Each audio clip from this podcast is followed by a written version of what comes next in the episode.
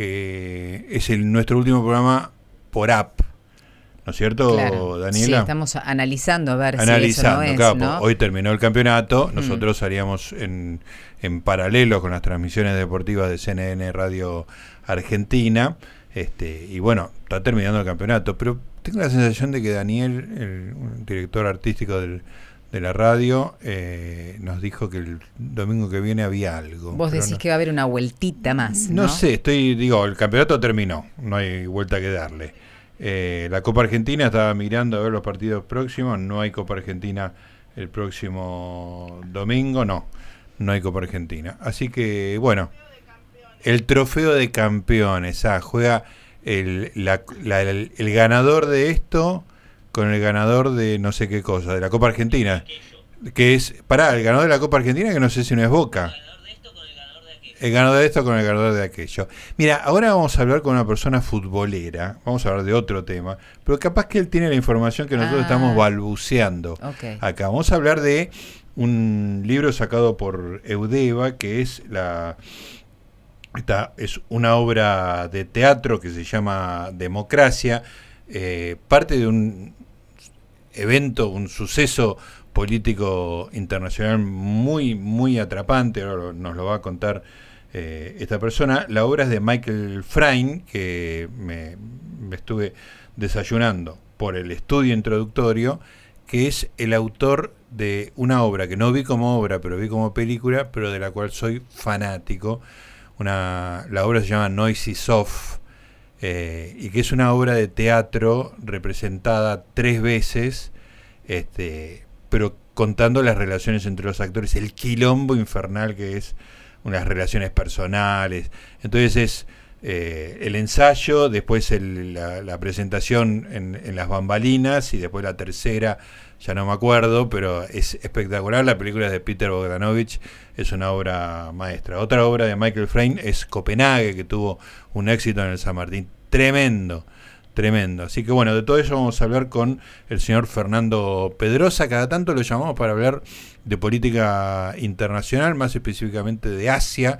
Pero hoy eh, le vamos a preguntar por democracia, porque él fue el que escribió el interesantísimo estudio introductorio de este libro de Eudeva. Fernando, ¿estás por ahí? Hola, Gustavo, buenas noches. ¿Cómo andás? ¿Cómo te va? Escuchame una, dos cosas. Como hincha rabioso de River, ¿cuál es tu estado de ánimo en este momento, en esta noche tan rara? No voy a hablar ni de ni de tu artículo en La Nación. Me hiciste reír. Me hiciste reír. Pero bueno, qué sé yo. Eh, sensaciones encontradas, pero hablemos de lo nuestro porque estoy un poco amargado, digamos. Está bien. más por, por, por, nuestra situación que por la de ellos. Está bien, nuestra situación es mala y, este, y justo a nuestro arquero se le ocurre empezar a atajar penales en este momento. que no es la especialidad de la casa. Por otra parte, ¿tenés idea ¿Quiénes juegan el, torneo de la Copa, de la Copa de este con la Copa del otro la semana que viene? No, no, la verdad que no, tengo idea. Perfecto. bueno, hablemos de política internacional, Fernando Pedrosa. Dale.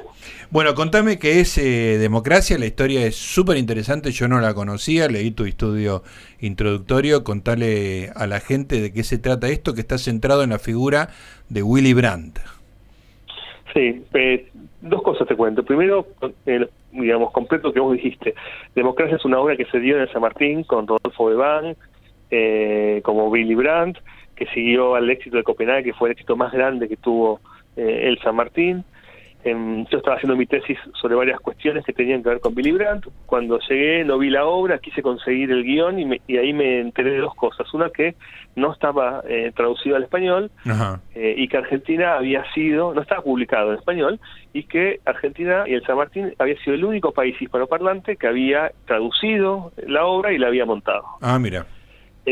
Entonces, en ese sentido dije, bueno, yo como alma de historiador dije, esto no se puede perder como documento, ¿no? Muy bien. Entonces lo fui a ver a, Hugo Urquijo, que ese que era, ella falleció hace, poco, hace poco tiempo, falleció, eh, que era el director de la obra, que lo tradujo, se fue a Alemania, se, fue a, investigar, hizo todo un trabajo, encontramos el, él había perdido el guion en una computadora, finalmente lo encontramos, eh, y con el apoyo de ese momento, esto fue en el 2011, hace 21 años, sí. más o menos. ¿2000 cuánto eh, dijiste? En 2011. Ah, eh, 11 años. 10 años, ¿sí? 11 años. 10, 11 años. Está bien. Y bueno, todo, todo lo que tardó en salir fue por tema de derechos, básicamente. Ah, mira.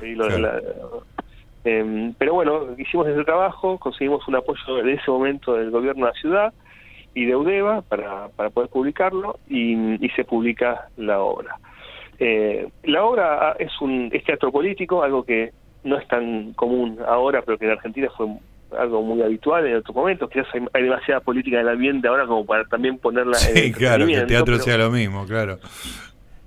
Pero eso, eso que habla de una generación de políticos alemanes entre esos Willy Brandt y Helmut Schmidt, los más conocidos para nosotros, eh, y cuenta la historia de Willy Brandt, que fue premio Nobel de la Paz, fue canciller alemán, quizás uno de los políticos más destacados del siglo XX, que mientras avanza su carrera tiene una especie de secretario privado, y este secretario privado es un espía comunista de la otra Alemania, porque en ese momento Alemania está dividida en dos.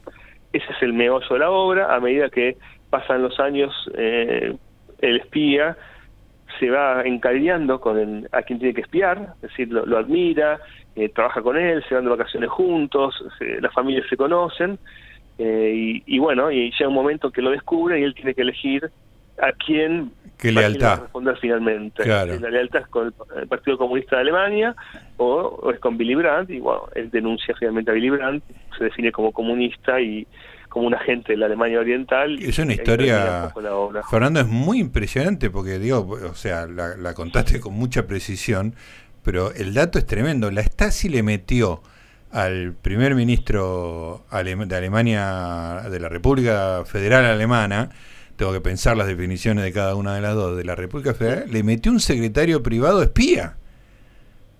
En realidad, le metió un secretario privado antes de que sea canciller. Ah, o sea, fue haciendo una gran apuesta. Juntos. Claro. Exactamente. Ah. Hay un artículo muy lindo en internet ah, del diario El País de Vargas Sí.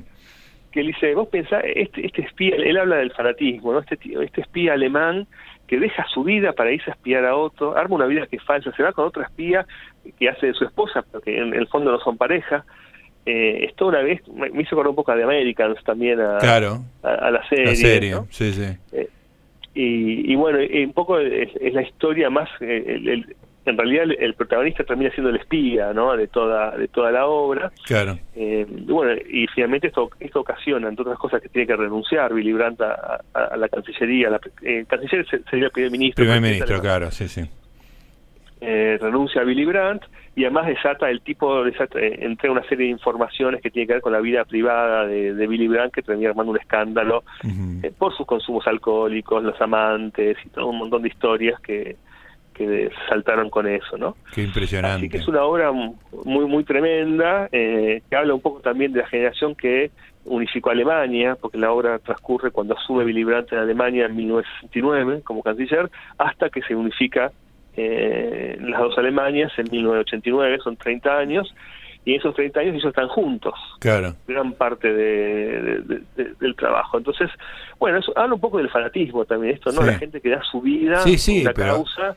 Eh, dar su vida eh, en un sentido más literal incluso de que el que muere, porque eh, sigue viviendo, pero su vida está entregada a una falsedad, digamos, ¿no? A una, a un, está todo el tiempo trabajando de, que es otra cosa de la que es.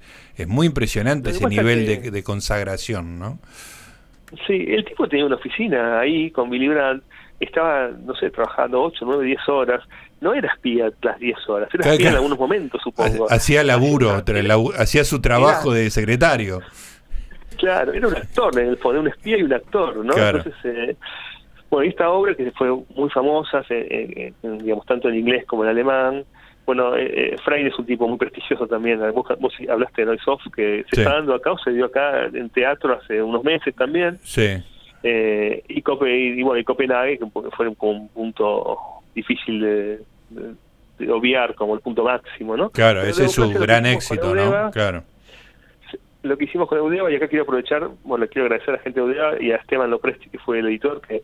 Estaba muy orgulloso. Los editores. Sí, sí. Los editores son muy importantes en el mundo editorial. Entonces quiero agradecer a Esteban y a Udeva. Y hoy tenemos el libro que, bueno, la, idea es una colección que tiene Udeva de, guiones teatrales, muy linda. Eh, y según estuve hablando el día de la presentación, vino la, eh, Gabriela Ricardes, que es la directora de los teatros, dijo que están digitalizando todos los materiales del archivo del San Martín, porque bueno, hay mucho más, guardan todas las reseñas, guardan los guiones, guardan todo, ¿no? Entonces, eh, quizás tengamos en el futuro algún más material para poder conocer cómo fue la repercusión de la obra en, Buenos Aires y espero que también sea material para estudio de eh, jóvenes dramaturgos. Claro. Bueno, es una obra que está a disposición ahora, ¿no?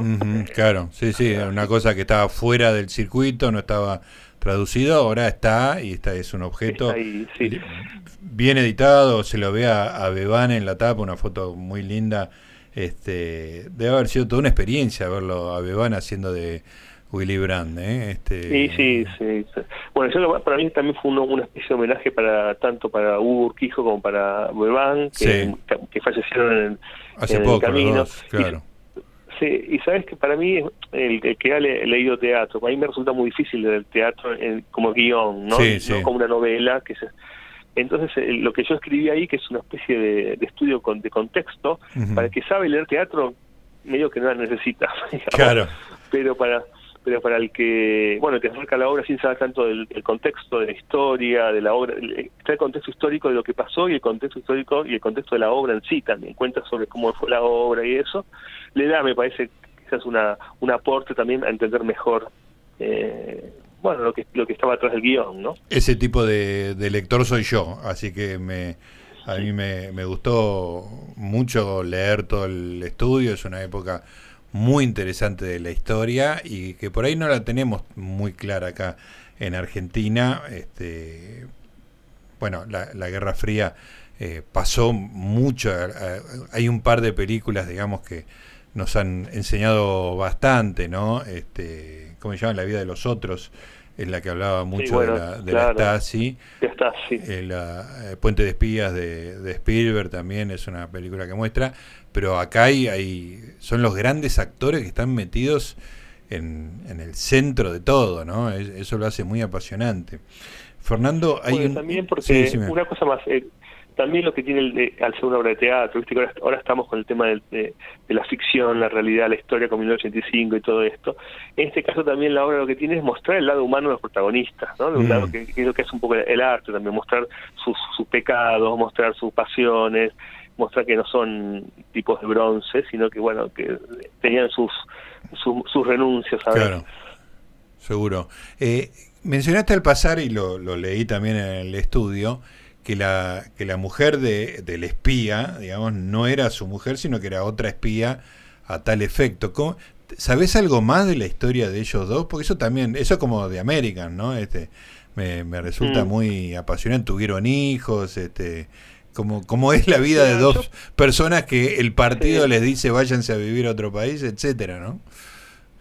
Sí, ellos habían sido pareja, pero para ya ah. cuando van para allá dejan de ser, ya están juntos por el trabajo, más que por ser pareja. Cuando a él lo arrestan los norteamericanos, eh, bueno, lo que la obra lo que muestra es, un corrillo que se hablaba mucho allá en Alemania, que es que Willy Brandt sabía que él era espía, que su secretario era espía, y lo usaba un poco de correo con la Alemania Oriental.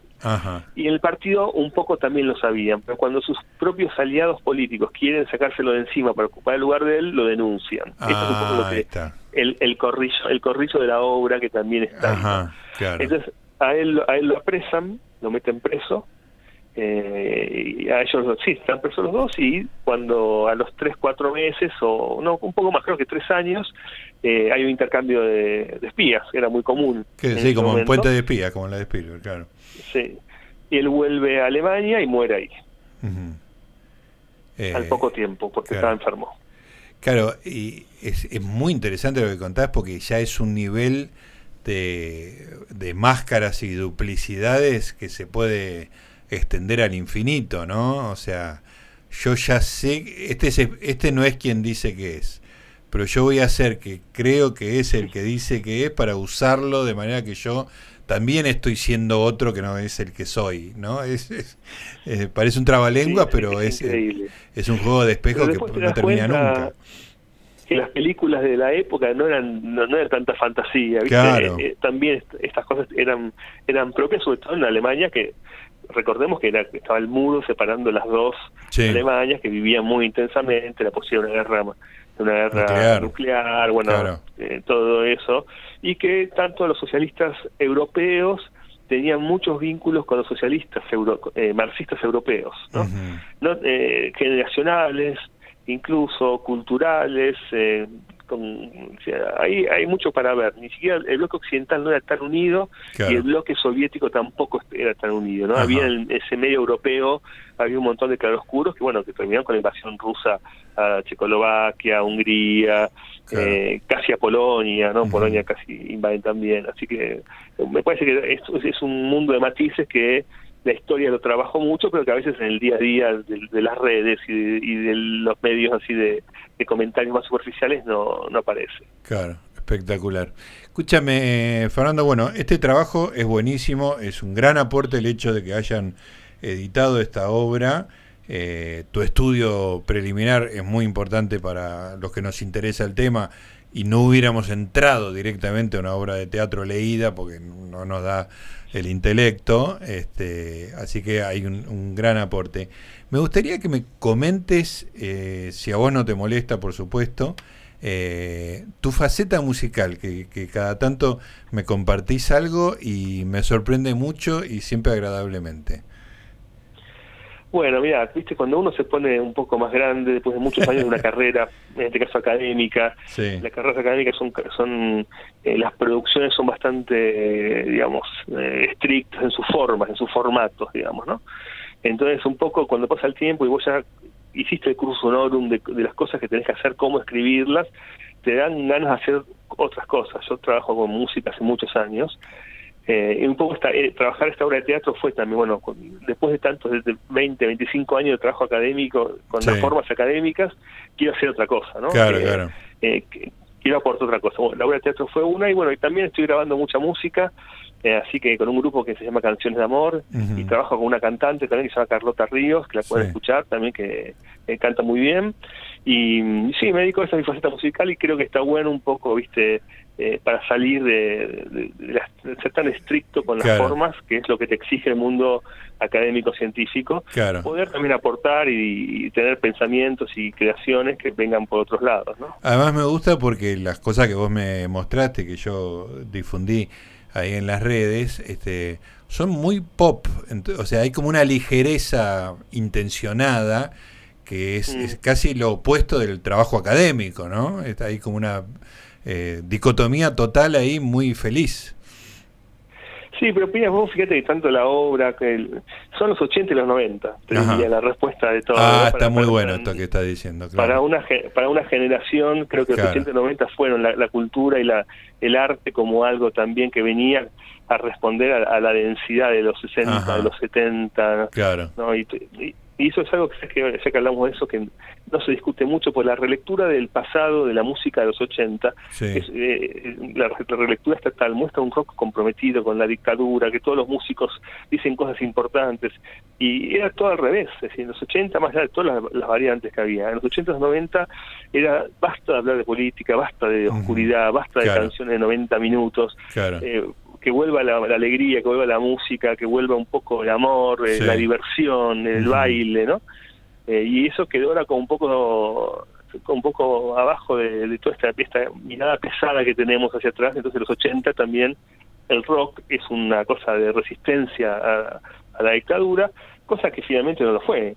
Claro. Había muchos conciertos en los 80, había discos. De, hecho, el, el 82, digamos, marca la, este, un apogeo de la música nacional muy de la mano de Malvinas y de, las pretensiones del gobierno nacional, ¿no? Son muy pocos los que quedaron afuera de eso. Creo que Virus, justamente un grupo pop, eh, es uno de esos casos, ¿no? Virus y los violadores eran las dos bandas ah, que nos fueron a, ese famoso concierto que marcó también el, fin de la canción de protesta de Pedro y Pablo, un poco también el, fin de que León Gieco sea parte del rock, porque en ese momento León Gieco era parte como del rock nacional, eh, y, llega todo lo que es el post-punk, la new wave, y bueno, y es como una renovación estético-musical que a los que estábamos en los 80 en ese momento, eh, y los 90 después nos marcó muchísimo. Yo creo que eso se nota en, toda la cosa que me interesan a mí, por lo menos. Claro. Eh, Fernando, ¿desde cuándo haces música? O sea, ¿cómo, cómo se desarrolló tu, tu conocimiento musical? Estudio música desde que soy muy chico, eh, ah. nunca sistemáticamente, pero fui del colegio Musicum, que no terminé, profesores particulares, cosas así, pero gracias a la, a la tecnología y a la aparición de, de, plugins y de computadoras y de todo eso, pude salvar mucha de mi, de mi falta de, de, técnica, ¿no? y tengo un estudio digital en mi casa con el cual trabajo mucho. Ah, bien. Y, lo, y logro, claro, solventar mi falta de, técnica con el instrumento, digamos. Claro, tenés, este, a falta de técnica tenés software que te ayuda. Exactamente. Está muy bien. Bueno, Fernando, eso es una caja de Pandora. Siempre tenés algo para ofrecernos divertido, interesante, eh, y yo me engancho todo. Así que andás a ver en, qué nos encontrar, en qué nos encontraremos la próxima vez. Lo que queda claro es que de River no vas a hablar hoy. No, seguro que no. Un abrazo y gracias a todos allá. Chao, Fernando, gracias. ¿eh? Este, bueno, tuvo una derivación musical impensada.